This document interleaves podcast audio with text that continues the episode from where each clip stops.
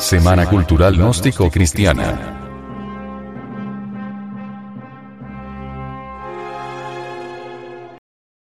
Significado de lugares y personajes del drama crístico. Vamos reflexionando en todo esto del drama crístico y conviene que entendamos lo que es.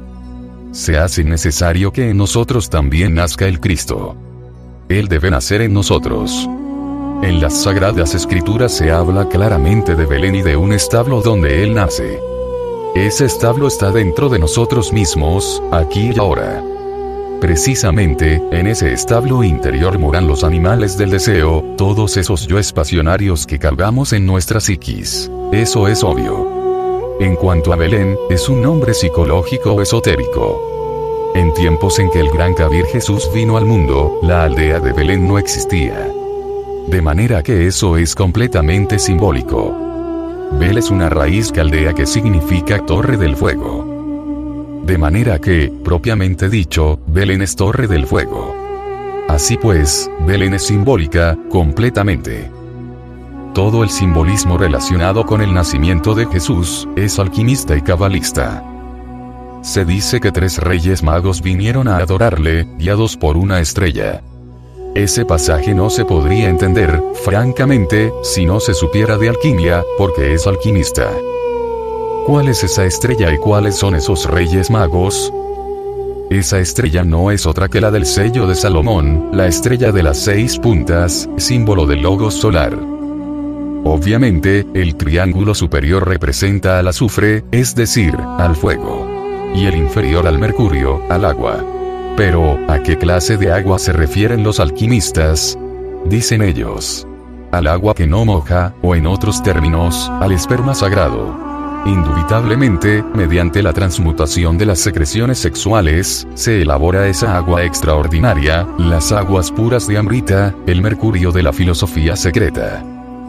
Quiere decir que el fuego sagrado, el fuego del Espíritu Santo, debe en nosotros fecundar a la materia caótica, para que surja la vida. Debe fecundar al mercurio de la filosofía secreta.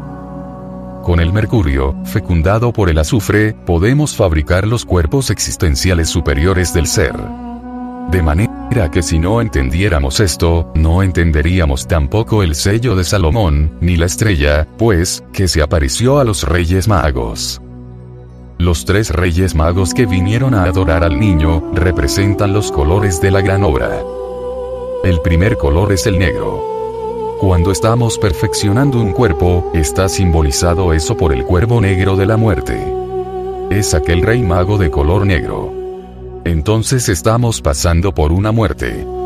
La muerte de todos nuestros deseos y pasiones, etcétera, etcétera. En el mundo astral. La paloma blanca sigue después. Es decir, en el momento en que ya, habiendo desintegrado todos los yoes del mundo astral. Ese es el segundo de los reyes, el rey blanco. Y si se ha avanzado mucho, hacia la perfección del cuerpo astral, y apareciera el color amarillo en el mismo, se tiene derecho a usar la túnica amarilla. Es entonces cuando aparece el águila amarilla, y esto nos recuerda al tercero de los reyes magos, el de raza amarilla. Por último, la corona de la obra es la púrpura. Cuando un cuerpo, sea el astral, el mental o el causal, etc., ya es de oro puro, se recibe la púrpura de los reyes, porque se ha triunfado, y es esa la púrpura que todos los reyes llevan sobre sus hombros. De manera que allí ven ustedes que los tres reyes magos no son, como muchos creen, tres personas. No señor. Son los colores fundamentales de la gran obra y el Jesucristo es íntimo, vive adentro. Jesús, en hebreo, es Jesúa y Jesúa es Salvador y como Salvador, nuestro el Jesúa particular tiene que nacer en este establo que llevamos dentro, para realizar la gran obra. El gran maestro debe surgir, pues, en el fondo de nuestra alma, de nuestro espíritu. En el Evangelio aparecen las multitudes, pidiendo la crucifixión del Señor. Esas multitudes no son de ayer, de un remoto pasado. Son nuestros famosos yoes. En cuanto a los tres traidores, ya sabemos que en el Evangelio crístico Judas, Pilato y Caifás. ¿Quién es Judas? El demonio del deseo. Cambia el Cristo íntimo por 30 monedas de plata, 3 más 0 igual 3. Esa es la alusión cabalística. Es decir, lo cambia por las cosas materiales, por la moneda, por los licores, por el lujo, por los placeres animales, etcétera, etcétera, etcétera. Lo vende. ¿Quién es Pilato? El demonio de la mente. Ese siempre se lava las manos, nunca tiene la culpa, jamás, para todo encuentra una evasiva, una justificación, y jamás se siente culpable. Realmente, todo defecto psicológico que nosotros poseemos en nuestro interior, vivimos siempre justificándolo, y jamás nos creemos culpables. Hay personas que lo han dicho.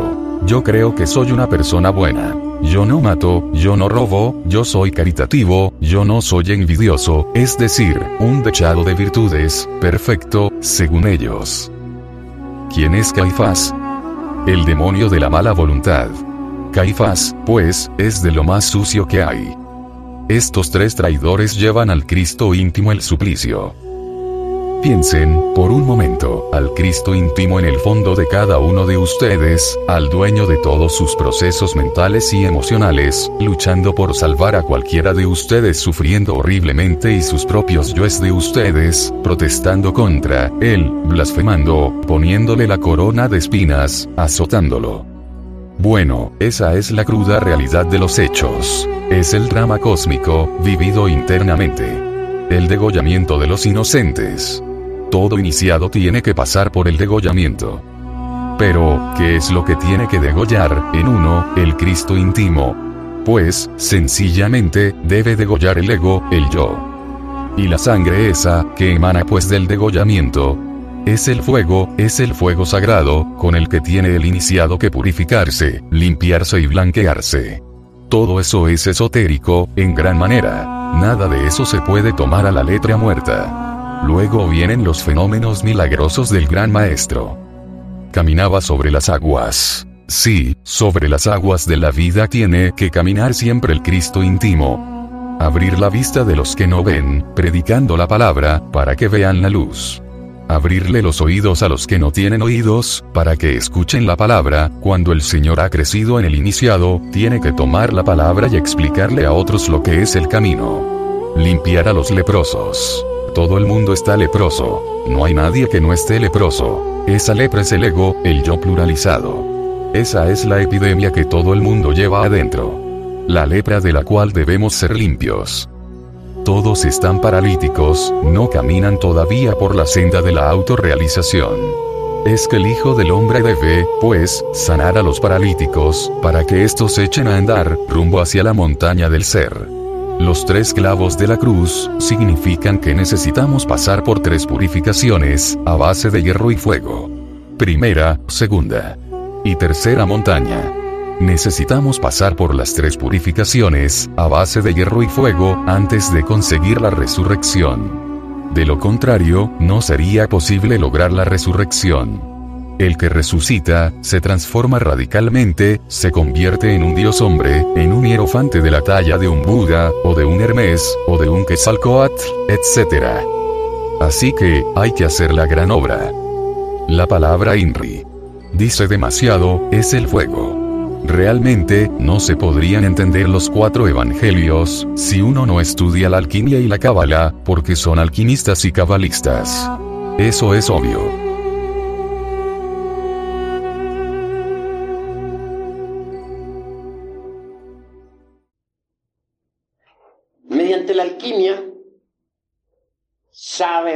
Uno a fabricar el mercurio de los sabios con el que puede fabricar los cuerpos existenciales superiores del ser, indubitablemente transformando el exioquejari, es decir, el esperma sagrado. Se elabora el mercurio de los sabios.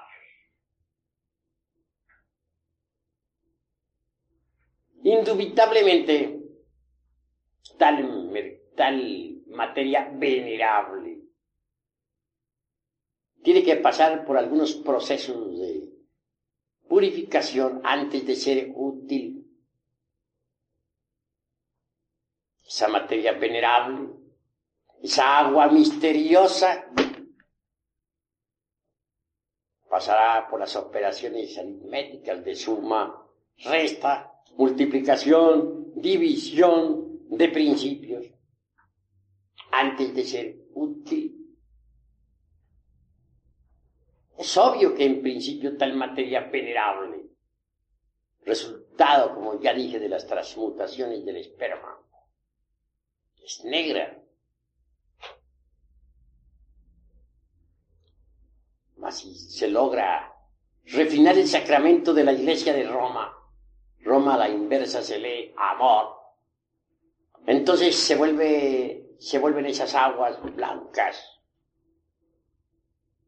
Y si se continúa con el proceso de refinamiento sexual, al fin las aguas blancas se tornan amarillas.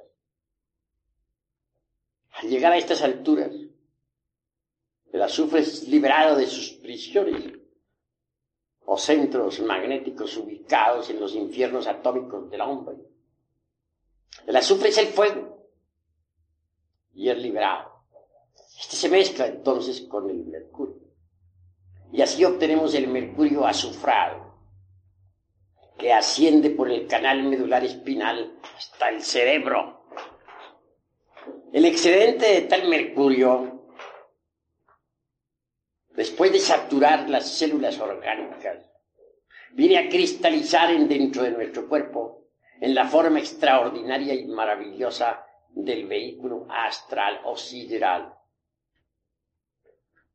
Quien posee un cuerpo astral sabe que lo tiene, porque puede andar con él, puede flotar en el espacio con él, puede transportarse a otros mundos con él mismo, etc.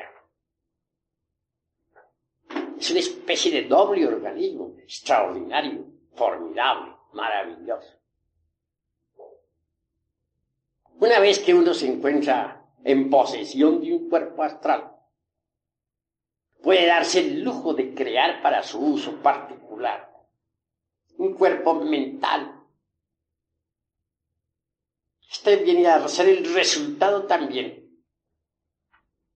de las condensaciones del mercurio. Cuando el mercurio condensa en la forma del cuerpo de la mente,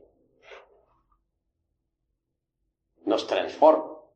Alguien que posee un cuerpo mental puede absorberse la sabiduría de la naturaleza. Tiene acceso a todos los templos de Hermes Trismegisto, el tres veces grande Dios y de todo.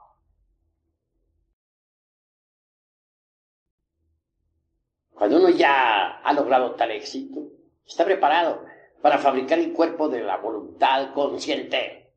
Este también viene a cristalizar con las condensaciones del mercurio de los aros. Así que alguien que tenga los cuerpos físico, astral, mental y causal, de hecho, puede recibir los principios étnicos, búdicos o anímicos que lo convierten en hombre real. Esto quiere decir que antes de ese instante no se es hombre, antes de ese momento, uno no es más que un animal intelectual. Un profesor de medicina en el Distrito Federal decía que estos seres humanos, que así se llaman, no son más que mamíferos racionales. Decir mamíferos racionales o mamíferos intelectuales, pues es lo mismo. Hagamos pues una plena diferenciación entre lo que son los mamíferos intelectuales y lo que es el hombre. Solo quien posea esos vehículos es hombre.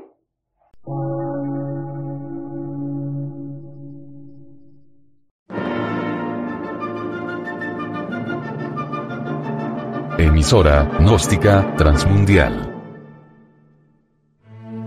por una nueva civilización y una nueva cultura, sobre la faz de la Tierra.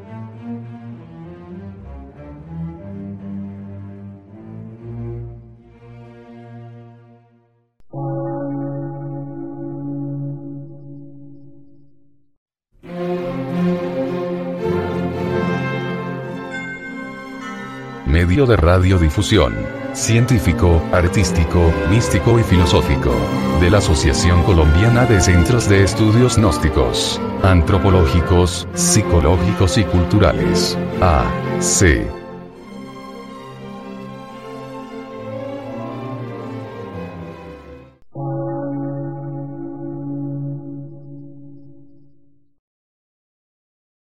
Lectura en movimiento. Difusión sin fronteras.